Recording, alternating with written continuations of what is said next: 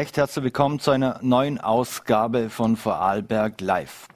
Feuer am Dach in der Solarbranche hat, haben heute die Vorarlberger Nachrichten äh, getitelt auf ihrem Titelblatt in der aktuellen Printausgabe.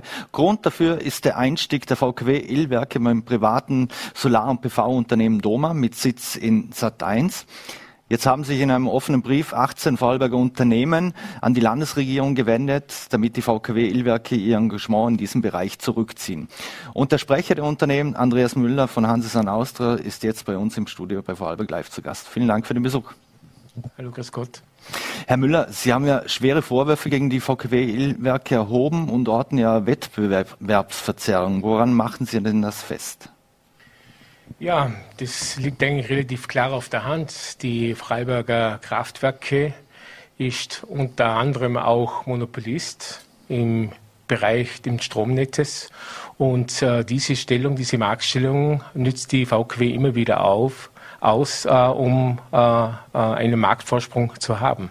Mhm. Aber es ist nicht ganz äh, unter Anführungszeichen mal selbstverständlich, dass die VKW Illwerke natürlich für ihre Kunden auch das Beste will und darum jetzt äh, ein Joint Venture ist, ist ja nur Beteiligung vom, vom Prinzip her da oder Zusammenarbeit eingegangen ist äh, im Sinne der Kunden?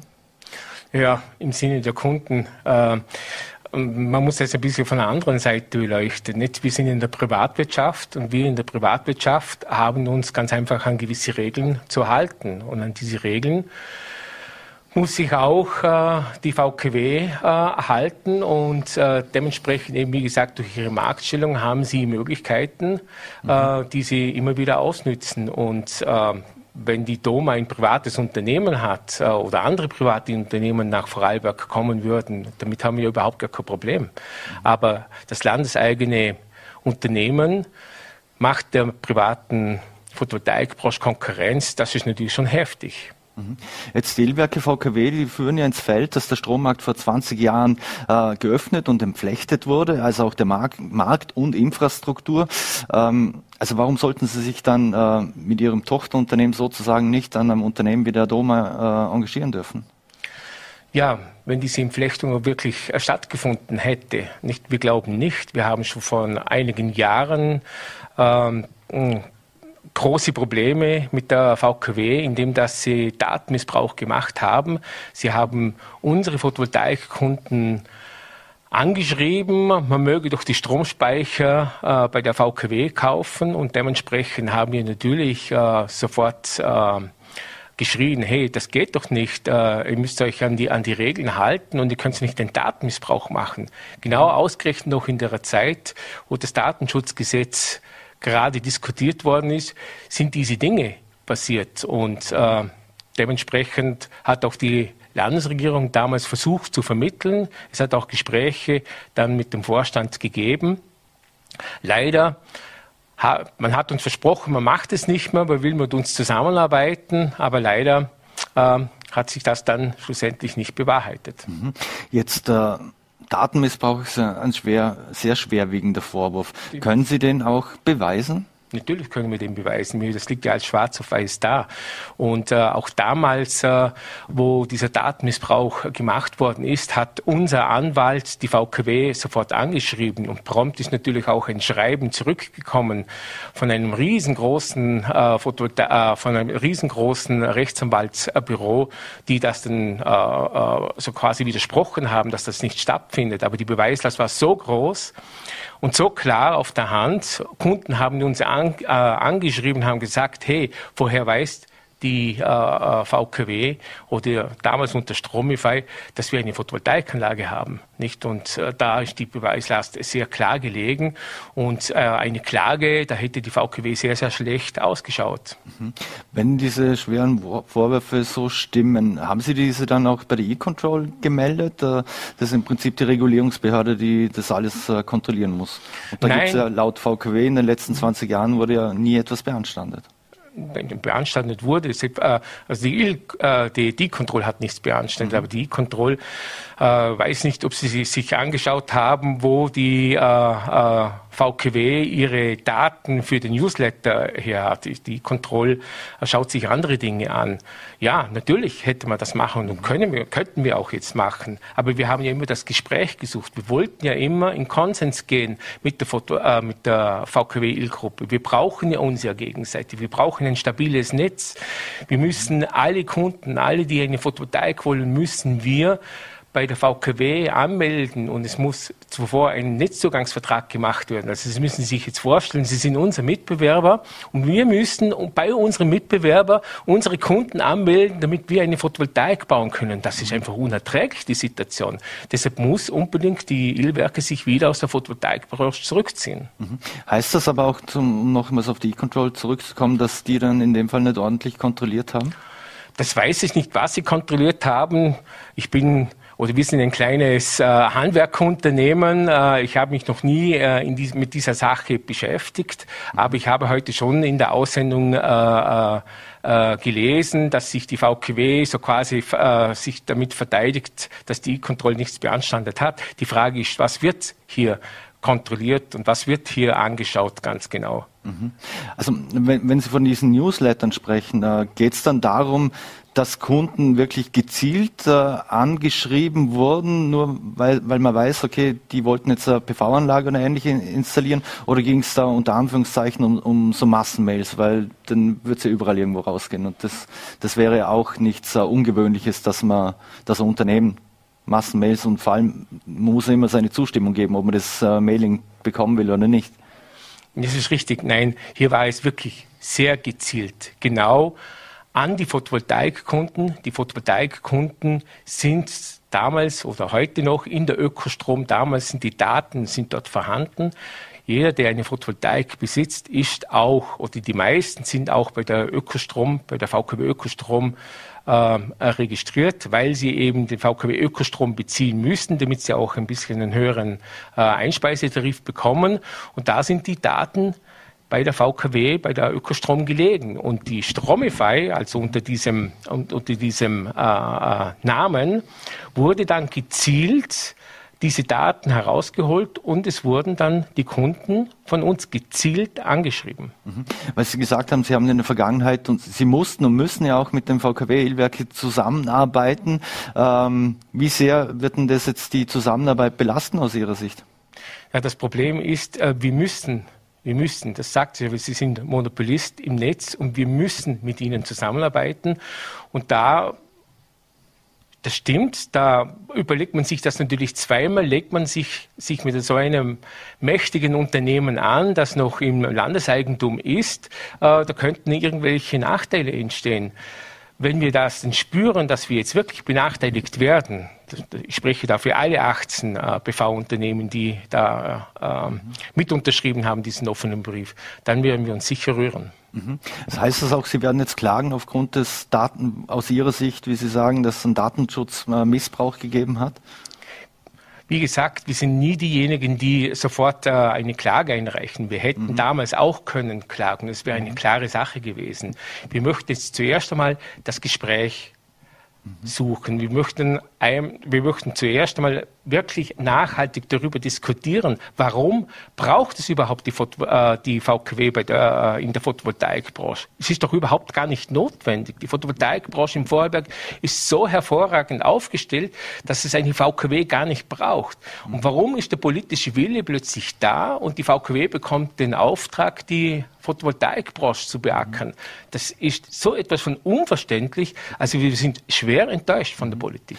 Liegt es vielleicht daran, dass man die, die die Klimaziele äh, erreichen will. Das, äh, könnte die, die Branche das alles stemmen? Ja, locker kann das die mhm. Branche stemmen. Und die Klimaziele erreichen wir leichter, indem dass wir die Photovoltaik die privaten Photovoltaik unser Geschäft machen und sie ihre Aufgaben machen.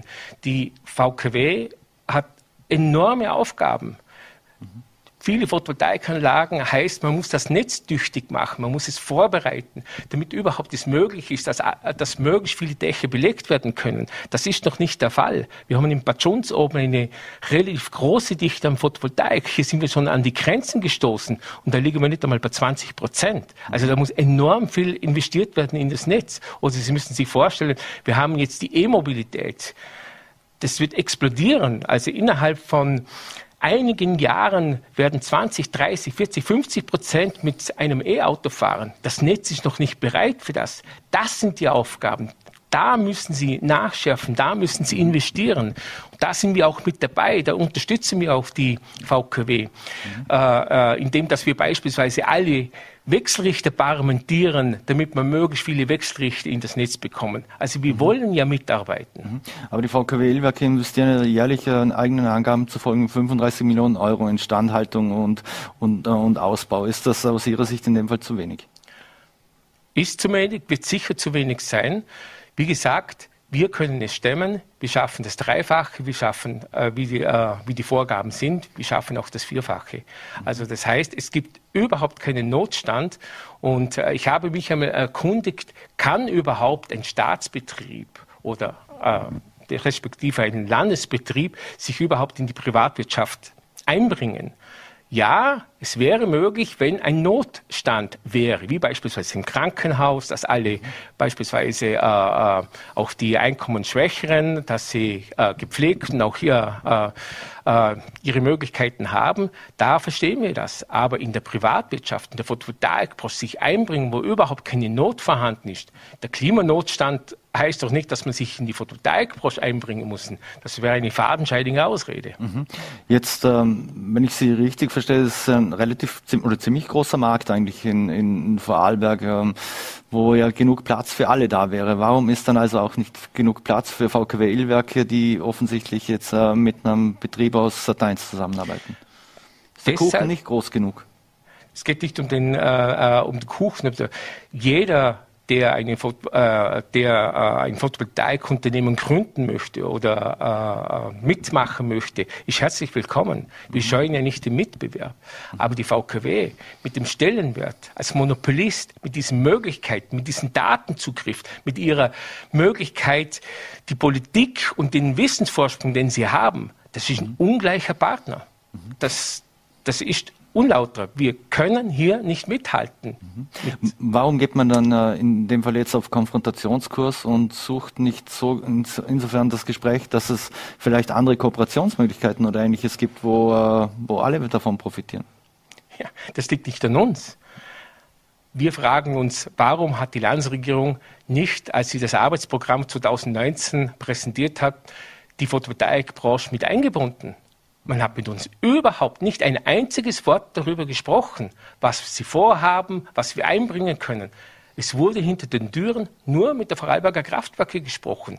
Das waren die Maßnahmen, damit sie die Ziele erreichen. Indem, dass sie ja landeseigene Institut quasi ins Rennen schicken für die Photovoltaikbranche. Das sind doch keine Maßnahmen nicht. Das ist eine massive Störung der Privatwirtschaft. Mhm. Abschließend äh, wäre es für Sie Unternehmen, wie hätten Sie reagiert, wenn die VKW Elberg auf Sie zugekommen wäre und Ihnen ein Joint Venture vorgeschlagen hätte? Hätte ich abgelehnt. Ganz klar hätte ich abgelehnt. Wissen Sie, wenn ich jetzt von meinem Unternehmen jetzt spreche, die Firma Hansesan, wir haben ungefähr 30 Mitarbeiter am Standort Rötis. Wir haben rund um Vorarlberg noch vier weitere Standorte. Wir schaffen 10 Megawatt. Das ist schon ein Drittel vom Jahresbaum, was man eigentlich erreichen muss, damit wir die Ziele erreichen. Also wir sind sehr, sehr gut aufgestellt. Natürlich klopfen bei uns noch größere Player an. Aber wir lehnen ab, ganz einfach, weil wir ein Privatunternehmen bleiben möchten und wir wollen ganz einfach fair im Photovoltaikmarkt unsere Arbeit machen. In diesem offenen Brief ist es auch, dass die VKW Illwerke jetzt sozusagen die Rutsche machen für ein Schweizer Unternehmen, obwohl mhm. Doma ja äh, Sitz in Sat1 hat. Äh, ist das nicht sehr populistisch? Ist nicht populistisch. man muss das auch äh, aus Sicht ein bisschen äh, von der Industrie sehen. Wissen Sie, 50 mhm. Meter von der Firma Doma entfernt ist der größte Unterkonstruktionshersteller äh, die Firma Aero Compact. Und Sie müssen sich jetzt vorstellen, die VKW-Il-Gruppe geht ein ein Bündnis sein mit der Doma mit 49 Prozent übrigens. Also 51 Prozent hat immer noch äh, Ernst Schweizer zu sagen. Mhm. Und der bestimmt und macht die Politik, was hier gemacht wird. Und somit legt natürlich die VKW die Rutsche für den Ernst Schweizer, damit er seine Unterkonstruktion im Vorarlberg verkaufen kann? Oder glauben Sie wirklich, dass Ernst Schweitzer möchte, dass die VKW andere Unterkonstruktionen verwendet bei den großen Dachflächen? Ganz sicher nicht. Der ist ja nicht blöd. Der mhm. weiß ganz genau, warum er sich mit der VKW eingelassen, eingelassen hat. Mhm. Aber wie läuft das dann bei, bei, Ihnen im Unternehmen? Weil bei Ihnen die 100% Eigentümerin ist die Hansesan Swiss AG. Also es ist ja auch ein bisschen ja, wir sind ja aber auch kein Landesunternehmen. Wir sind ja kein Landesunternehmen.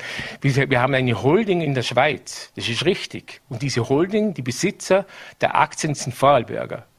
Durch die Bank Vorarlberger. Das heißt, es ist eine ganz andere Situation. Hier hat das Landesinstitut, also die VKW im Landeseigentum, hat sich eine Firma, eine ausländische Firma, das heißt, die Landesregierung gibt mit einer ausländischen Firma ein, ein, ein, eine Zusammenarbeit an und macht damit den Landesbetrieben in Vorarlberg Konkurrenz. Das ist doch ganz was anderes. Ich bin in der Privatwirtschaft. Das ist ja relativ normal. Die Doma ja eine Vorarlberger Firma, wenn ich richtig informiert bin.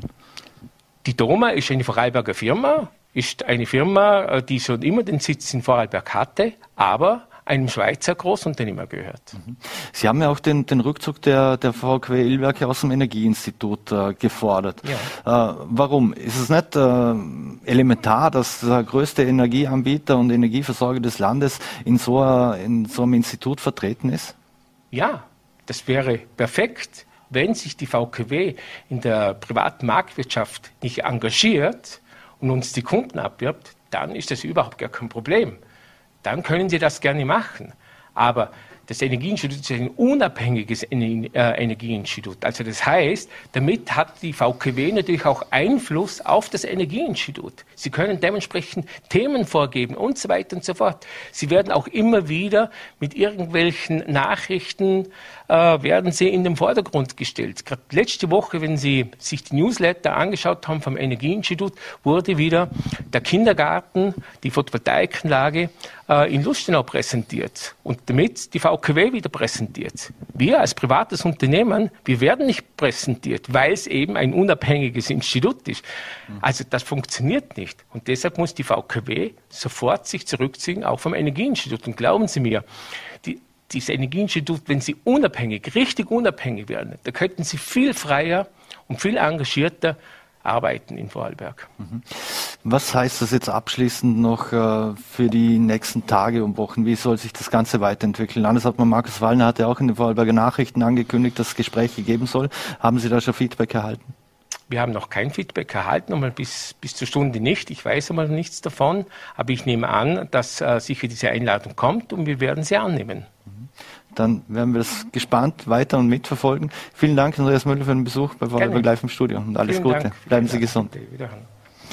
So, meine Damen und Herren, und wir machen gleich weiter. Und zwar gibt es jetzt das VN-Sommergespräch mit Christoph Bitschi, das wir Ihnen jetzt live zeigen. Nicht live, aber aufgezeichnet. Herr Bitschi, welche drängenden Probleme in Vorarlberg ignoriert die Landesregierung? Ich kann mich gut erinnern, während der Corona-Pandemie hat der Landeshauptmann mal davon gesprochen, dass Corona wie eine Art Brennglas wirkt und viele Probleme jetzt zum Vorschein kommen. In Wahrheit haben wir aber auch vor der Krise schon große Zukunftsformen gehabt, wo die Vorarlberger Landesregierung zu träge, zu lasch, zu bremsend unterwegs waren darf erinnern an das große Thema der Digitalisierung. Hier wissen wir, Vorarlberg liegt im Herzen Europas, ist aber in Wahrheit in vielen Bereichen ins Hintertreffen geraten. Corona hat auch nochmal sehr deutlich gemacht, dass wir großen Aufholbedarf ist. Und wenn wir uns erinnern, wo wir überall Personalengpässe haben, dann kann man sagen, dass wir in allen wichtigen Bereichen des Landes Personalprobleme haben. Im Gesundheitsbereich, im Sicherheitsbereich, Pflegebereich. Überall da gibt es riesen Personalmangel.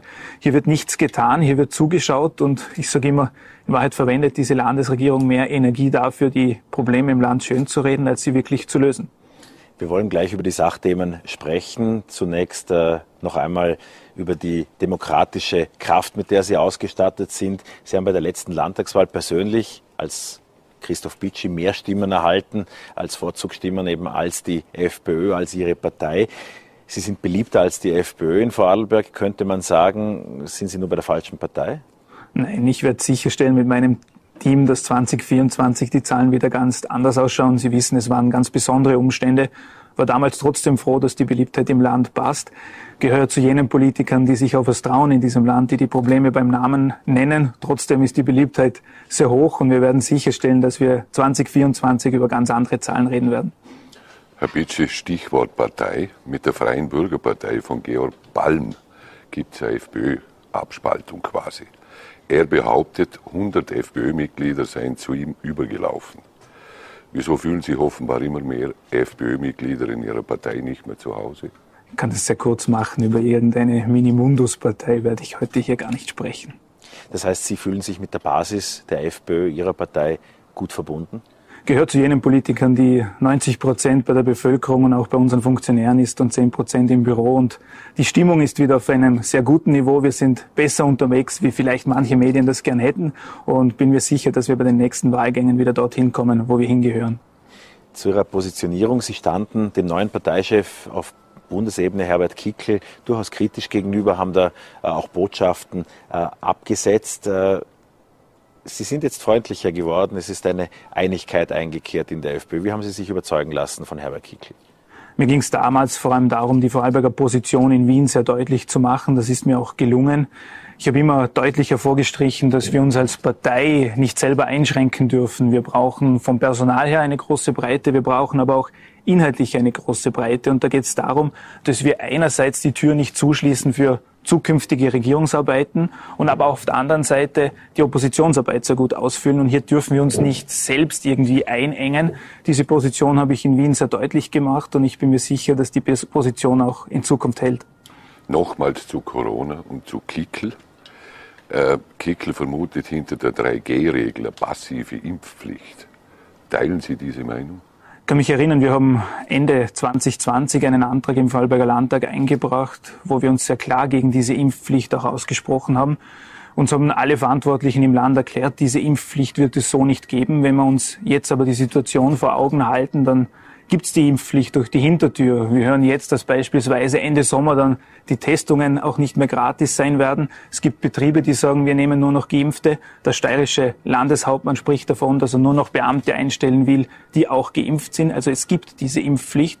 Ich hatte hier und habe hier eine sehr deutliche Position. Die Impfung ist ein sehr personelles, ein sehr persönliches Thema. Jeder soll das selbst entscheiden, ob er sich impfen lässt oder nicht. Und hier darf die Politik auch nicht eingreifen.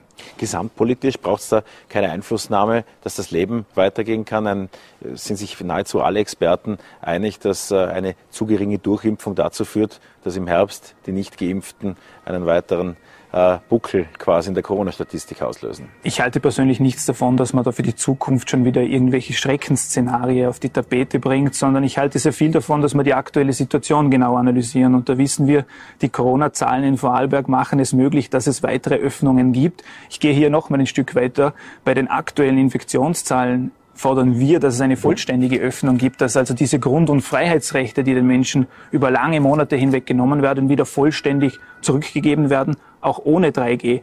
Denn diese Einschränkungen der Grund- und Freiheitsrechte, die dürfen nur dadurch begründet sein, dass die Gesundheitssituation im Land überlastet ist. Und von einer solchen Überlastung sind wir natürlich meilenweit entfernt. Bleiben wir noch kurz äh, bei der äh, Corona-Thematik, nämlich insofern, dass ja die Öffnung, auch die FPÖ hat sich in Vorarlberg traditionell immer wirtschaftsliberal gegeben, auch die Modellregion, die äh, der Landeshauptmann äh, sehr propagiert hat. Das müssten ja Dinge sein, die bei Ihnen für große Begeisterung sorgen.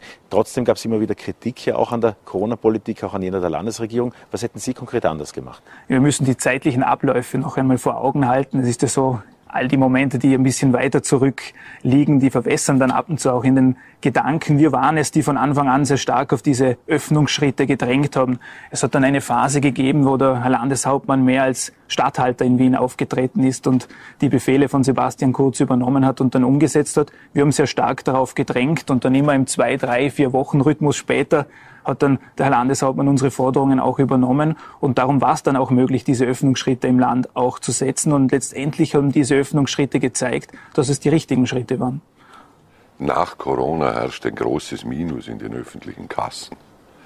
Wo soll Ihrer Meinung nach gespart werden? Ich habe eine sehr klare Botschaft. Das teuerste ist, wenn diese Krise noch länger geht. Wir wissen alle, wir sind mittlerweile in der schlimmsten Wirtschaftskrise seit dem Zweiten Weltkrieg. Diese Wirtschaftskrise kostet jeden Tag Geld.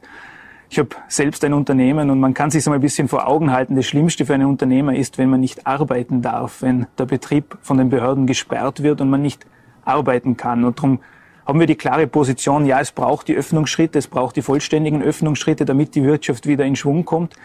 Mir kommt es auch so vor, dass so mancher Landespolitiker zum ersten Mal gelernt hat, wo denn die Gelder herkommen, die man dann jeden Tag auch ausgibt die werden eingezahlt von mutigen, von innovativen Unternehmern mit ihren tollen Arbeitnehmern. Und ich habe die klare Botschaft, lassen wir die Menschen wieder arbeiten und es wird wieder besser werden.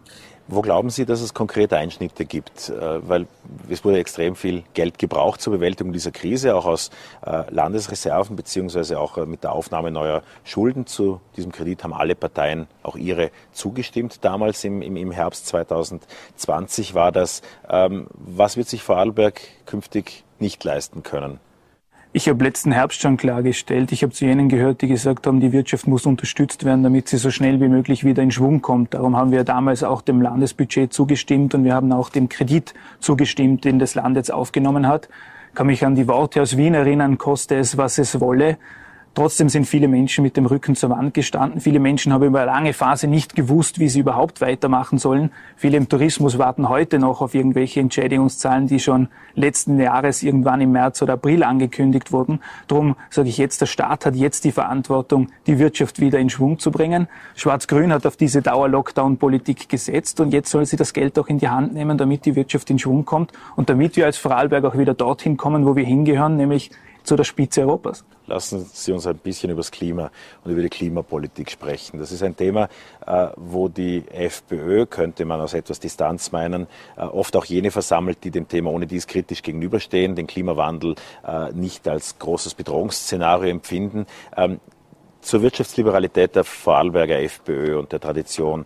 Ähm, auch bei der kürzlich stattgefundenen Top 100 Verleihung. Es gibt kein Unternehmen, das auf der Bühne stand, das nicht auf Nachhaltigkeit, äh, auf Ressourcenschonung, auf äh, umweltfreundlichere Lösungen verwiesen hat. Und alle wollen, äh, so schien das auch, daran mitwirken, äh, ein Umdenken äh, im Ressourcenverbrauch zu erzielen. Welche Angebote hat, wenn die FPÖ nach wie vor wirtschaftsliberal sich positioniert, welche Angebote haben Sie in Sachen Sachen Klimawandel politisch? Wir wissen ja alle, wir stehen, was den Klimaschutz betrifft, in Vorarlberg auf einem sehr hohen Niveau. Und ich teile die Meinung dieser Unternehmen. Da gibt es noch viel Luft nach oben. Ich halte aber nichts von jenen Politikern, die durchs Land ziehen und den Menschen erklären, wie sie zu leben haben halte auch nichts davon, dass man da mit dem erhobenen Zeigefinger durchs Land geht und sagt, wir müssen mehr Belastungen machen, wir brauchen mehr Verbote. Die einzige Strategie, die Schwarz-Grün hier vorlegt, ist, dass es zusätzliche Belastungen gibt. Wir reden von der CO2-Steuer, wir reden von der kilometerabhängigen Autobahnmaut, wir reden davon, dass die Nova jetzt dramatisch erhöht wird. Das alles trifft in Wahrheit die Ärmsten der Armen in diesem Land. Und ich darf noch einmal erinnern, wir sind mitten in der größten Wirtschaftskrise seit dem Zweiten Weltkrieg und Schwarz-Grün fällt nichts anderes ein, als die Leute zu belasten. Wir haben hier ganz andere Ansätze. Wir wollen mit neuen Technologien Herr dieser Lage werden. Es gibt Wasserstofftechnologie, die wird überall in Europa forciert. Wir haben einen Antrag im Landtag eingebracht, der wird abgelehnt von Schwarz-Grün. Überall in Europa wird auf diese Energie gesetzt, nur nicht bei uns. Es gibt die erneuerbaren Energieträger, auch was den Treibstoff betrifft. Da gibt's großartige Technologien. Und ich glaube, eines hat die Menschheit immer gezeigt. Wir werden die Probleme dieser Welt nur mit neuen Technologien lösen und nicht mit Belastungen in Sachen Verkehr äh, und auch dem äh, Individualverkehr, das hatten Sie angesprochen, da soll dann Wasserstoff helfen. Das sind aber, das ist aber Serienreife und die Marktreife noch sehr, sehr weit. Es wird ein Zusammenschluss von verschiedenen Energiequellen sein. Ich halte nur nichts davon, dass man jetzt schon hergeht und beispielsweise den Verbrennungsmotor verteufelt. Ich komme ja selber aus der Transportbranche. Wenn wir wissen, wie umweltschonend der Dieselmotor heute ist, dann wird er natürlich auch in Zukunft ein sehr wichtiger Energietreiber in diesem Land sein. Es wird eine Zusammenstellung dieser verschiedenen Optionen sein. Und ich halte nur nichts davon, dass man eine verteufelt und ausgrenzt und letztendlich dafür sorgt, dass viele Menschen, die jetzt schon nicht mehr wissen, wie sie am Monatsende die letzten zwei Wochen noch beschreiten sollen, noch mehr mit dem Rücken zum Anstehen. Also es ist ja auch so, dass die Autoindustrie, die deutsche, die jetzt ja auch nicht im Verdacht steht, nur klimaschützend zu sein, beispielsweise Audi hat sich kürzlich verabschiedet von neuen Modellen. Ab 2026 wird es kein neues Verbrennungsmodell, keinen neu entwickelten Verbrennungsmotor geben. Scheint ja da doch ein Umdenken auch stattzufinden. Wenn der Markt das entscheidet, dann ist es die richtige Entscheidung. Es darf nur nicht hergehen, dass irgendwelche Politiker meinen, ihre Ideologie hineinfließen zu lassen und dort irgendwelche Optionen vorantreiben zu wollen. Ich glaube, wie gesagt, dass wenn es sich für die Unternehmen rentiert, sowieso umgestellt wird. Ich bin selber Unternehmer. Es gibt Hybridbacker in unserem Bereich, die brauchen letztendlich einen Drittel weniger Diesel. Da wird jeder Unternehmer zum Umweltschützer. Und in Sachen äh, öffentlicher Verkehr, die viel besungenen neuen Züge, die die Landesregierung noch nicht auf die Schiene gebracht hat.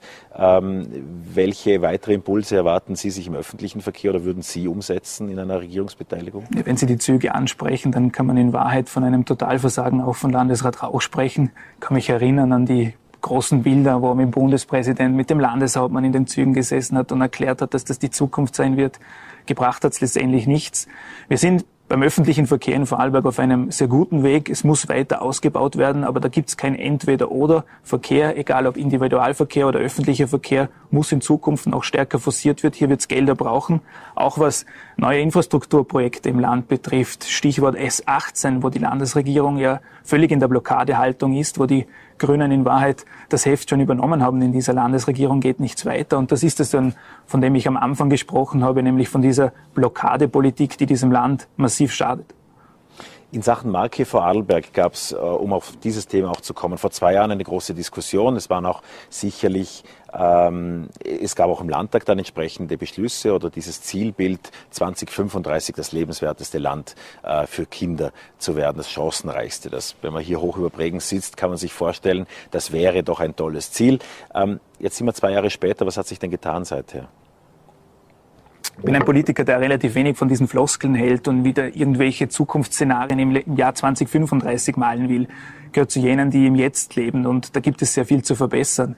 Wenn wir beispielsweise bei der Familienpolitik im Land bringen, dann haben wir Aufholbedarf. Wir wollen da endlich sicherstellen, dass es auch diese berühmte Wahlfreiheit bei der Kinderbetreuung endlich gibt, dass es bei der bei den öffentlichen Plätzen bei der Kinderbetreuung endlich einen massiven Ausbau im Land gibt, aber auch auf der anderen Seite für all jene, die entscheiden, dass sie ihre Kinder gerne die ersten Jahre selber zu Hause betreuen möchten, dass es einen ordentlichen Ausgleich für die gibt. Es kann doch nicht sein, dass letztlich endlich Frauen auch in Pension gehen, die eine sehr starke Phase ihres Lebens auch für die Kinderbetreuung in Anspruch genommen haben und die dann eine Pension bekommen, wo es in Wahrheit ums Überleben geht. Das ist doch kein Zukunftsszenario, das wir wahlen wollen. Und darum rate ich dieser Landesregierung nicht irgendwo in die Zukunft zu blicken und irgendwo im Zug, in der Zukunft zu sein, sondern im Hier und Jetzt endlich die Entscheidungen zu treffen. Ich möchte nochmal zurückkommen zum neuen Bundesparteichef. Der will ja die Verleihung der Staatsbürgerschaft an die türkische Staatsbürger aussetzen. Wie sehen Sie das? Es hatte damals diesen berühmten Vorschlag der SPÖ gegeben, dass, wenn man so will, die Staatsbürgerschaft als Giveaway schon an der Staatsgrenze ausgegeben wird, wo es dann eine Wasserflasche gibt und vielleicht noch die Staatsbürgerschaft dazu. Die, Staatsbür so nicht, die, die Staatsbürgerschaft in Österreich ist ein sehr hohes Gut. Man hat unheimliche Vorteile, wenn man österreichischer Staatsbürger ist. Und für mich ist dieser Prozess zur Staatsbürgerschaft ein sehr wichtiger. Da muss es viele Integrationsschritte geben. Wir haben auch in den letzten Monaten wieder Entwicklungen im Land gehabt, wo das natürlich alles nichts funktioniert hat. Da gehört die Migration dazu, da gehört das große Kapitel Asyl dazu. Und da rate ich dieser Bundesregierung endlich auch zu handeln. Es kann doch nicht sein, dass wir Menschen zu uns ins Land holen, die danach im Land zur Gefahr werden. Ich darf von den Mordern der 13-Jährigen erinnern wir holen uns die Probleme doch ins Land und hier muss man auch konsequent sein. Und hier würde ich sogar so weit gehen, dass Menschen, die bei uns die Staatsbürgerschaft bekommen haben, wenn sie dann eine Straftat begehen, die Staatsbürgerschaft auch wieder verlieren. Denn wie gesagt, Staat, die Staatsbürgerschaft ist ein hohes Gut und kein Giveaway. Migration war für die FPÖ in den vergangenen Jahren, Jahrzehnten immer ein zentraler Punkt, ein Thema, äh, von dem äh, die Partei sicherlich gelebt hat, aber das auch vielen Wählern ein Anliegen äh, war jetzt aus der Pandemie herauskommend wird ja ein neues Thema äh, die politische Arbeit begleiten. Ist das, was Sie auch aktiv ins Zentrum stellen wollen, beispielsweise Klima oder kommt die Migration wieder? Wie sehen Sie diese Themenverschiebungen?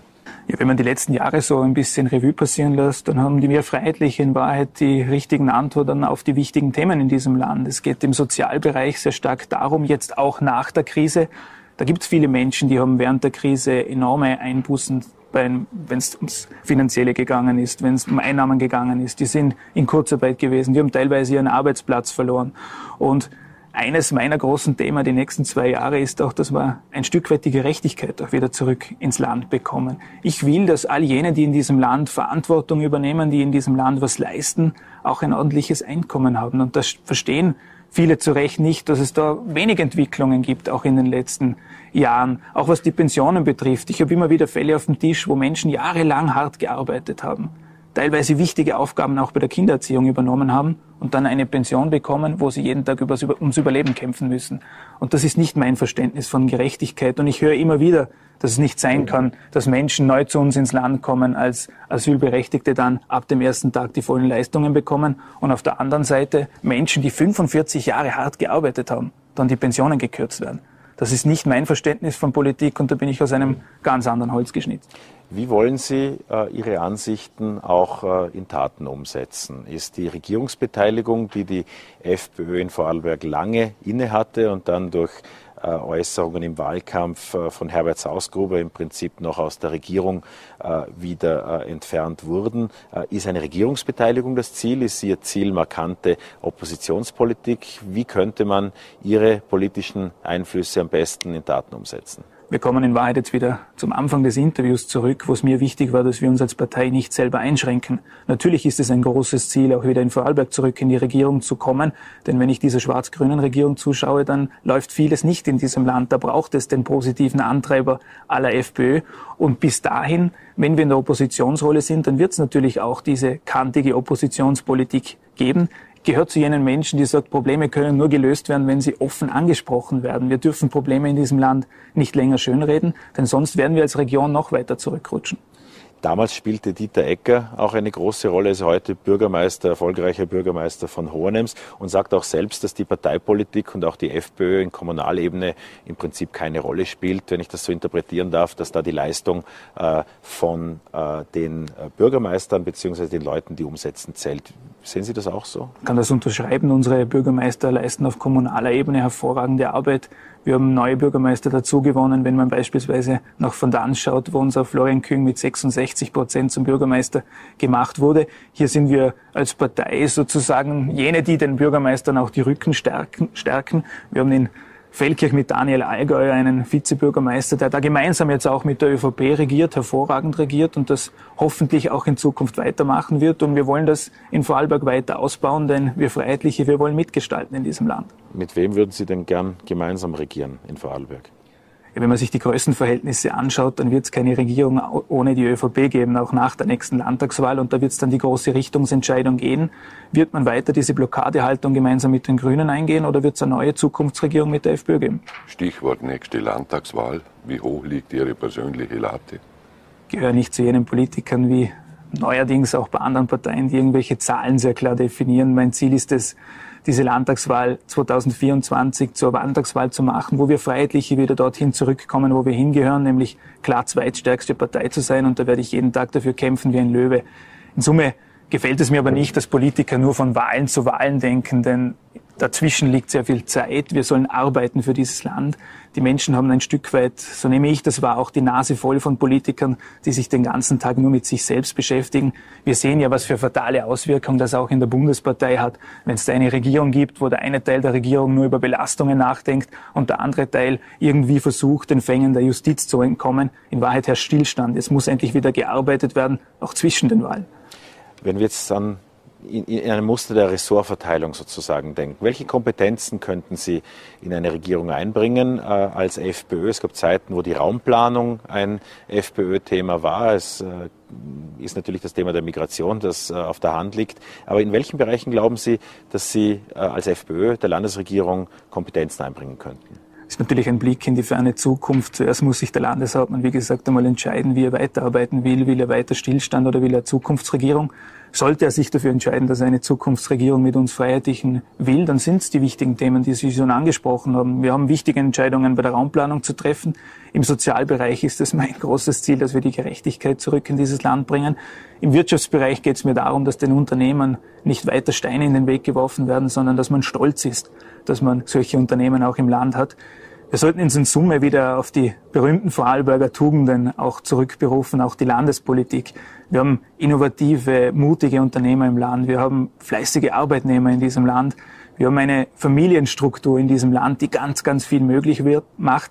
Und darum haben wir ein relativ großes Fundament, auf dem jetzt aufgebaut werden kann. Man muss den Mut dazu haben.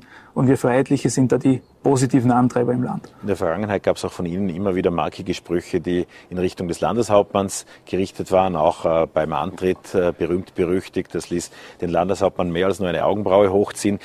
Wie glauben Sie, dass das persönliche Verhältnis zwischenzeitlich ist? Wie würden Sie das einstufen? Können Sie gemeinsam regieren? In dieses Verhältnis zwischen mir und dem Herrn Landeshauptmann wurde ja speziell von Medienseite immer sehr viel hineininterpretiert. Wir, wir waren's. Ja. Er, ist der er ist der Regierungschef, ich bin der Oppositionschef. Dass es da natürlich politische Auseinandersetzungen gibt, ist völlig normal. Wir haben aber ein sehr professionelles, offenes Verhältnis. Fakt ist natürlich, dass ich bei den einen oder anderen wichtigen Zukunftsthemen vielleicht ein bisschen innovativer, ein bisschen zukunftsgerichteter unterwegs ist als er. Das mag wahrscheinlich auch der Altersunterschied da ein bisschen mitspielen. In Summe glaube ich aber, dass wir sehr professionell miteinander arbeiten können. Hand aufs Herz zum Abschluss. Wie oft haben Sie in den vergangenen Jahren die Bundespartei verflucht? Bin keiner, der irgendjemand verflucht. Ich kann Ihnen sagen, ich habe mit meiner politischen Arbeit in Vorarlberg so viel zu tun, dass ich ganz, ganz wenig über die Bundespolitik nachdenke. Habe auch ehrlich gesagt kein Problem damit, wenn es dann einmal ein kritisches Wort aus Wien gibt. Mir geht es um Vorarlberg und da habe ich sehr viel zu tun, auch bis zur nächsten Wahl. Herr Bitschi, vielen Dank, dass Sie beim vollen Sommergespräch waren. Vielen Dank. Und wie man das bei der SPÖ und bei den Neos sieht, dass Christoph Bitschi der Oppositionschef ist, da müssen wir wohl mal nachfragen. Das war es wieder mit Vorarlberg Live. Das VN Sommergespräch mit Christoph Bitschi von Gerold Riemann und Toni Walser gibt es natürlich auch in der aktuellen VN-Ausgabe zum Nachlesen und natürlich auch auf Voller T zum Nachsehen. Vielen Dank fürs Dabeisein, wünschen Ihnen einen schönen Abend und bleiben Sie gesund.